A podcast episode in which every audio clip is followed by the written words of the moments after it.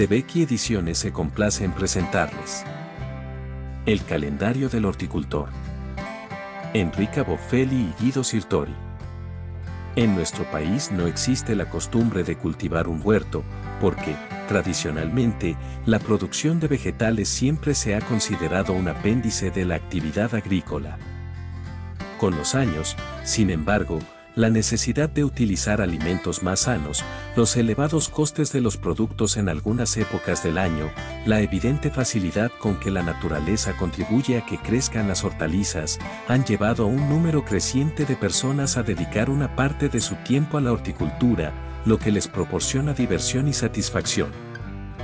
Las condiciones climáticas españolas, pese a sus variaciones extremas, premian a aquellos que practican esta afición en todas las zonas por igual.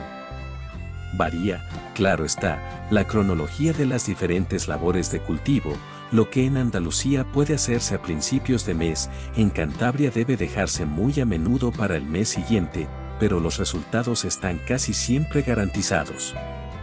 En uno u otro momento del año, nuestros suelos y climas permiten cultivar al aire libre un increíble número de especies vegetales comestibles.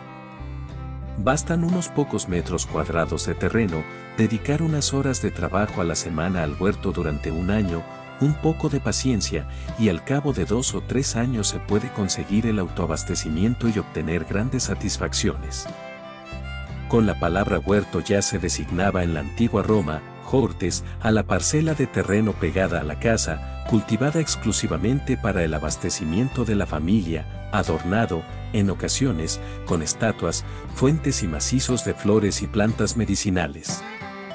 No es raro todavía hoy encontrar mezclados macizos de flores con bancales de hortalizas. En la zona de acceso a la casa se pueden distribuir con fantasía árboles, arbustos y plantas ornamentales, en este caso estamos hablando de un jardín. En la zona menos visible se cultiva, por lo general, el huerto.